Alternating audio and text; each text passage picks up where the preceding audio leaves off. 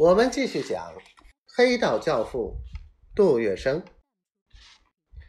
听说杜月笙又回来了，王阿国欢天喜地的从店里迎出来。为了表示重新做人，有一个多月的时间，杜月笙下定决心戒除嫖赌，连外出都极少。他自己要求不再跑街，只替王阿国看店。俗话说。江山易改，本性难移。两个月没到，杜月笙又觉得寂寞无聊，日子难以打发了。在一个下雨的夜晚，他故态复萌，悄悄溜了出去。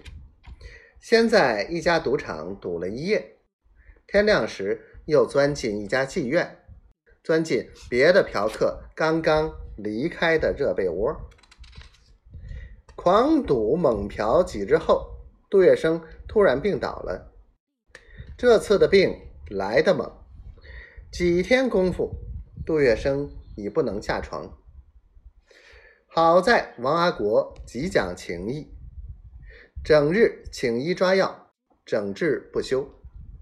袁山宝也知道了，见无人侍奉，就把杜月笙背到自己的小屋里，就近照料。可是，杜月笙一连半个月发高烧，说胡话，一直昏迷不醒。医生说他有性命之忧。有一天，趁着杜月笙醒来，袁山宝和王阿国一起问道：“月笙哥，你在高桥乡下还有什么亲戚没有？”杜月笙此时神志已清，虽然身体虚弱。还是明白，自己一定是不行了。两位好朋友的意思，一定是自己死了后，该向谁报告这凶号？回想自己幼年丧母失父，饥寒交迫，他不由满心酸楚，泪流滚滚。月笙哥，不必伤心，我们是怕你在病中思念亲人。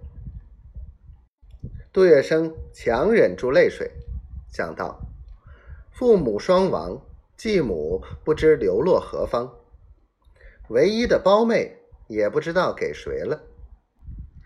听说外婆已经过世，老娘舅早已就看他不顺眼。至于自己的伯父和堂兄，从小到大面都不曾见过几回，自己的死活跟他们有何相干呢？想来想去，杜月笙想不起一个关心自己的亲人。他觉得悠悠天地间，自己如同是一只断了线的风筝，将不知跌落在哪片荒草丛中。不觉间，泪水又涌了出来。王阿国一见，也跟着流泪了。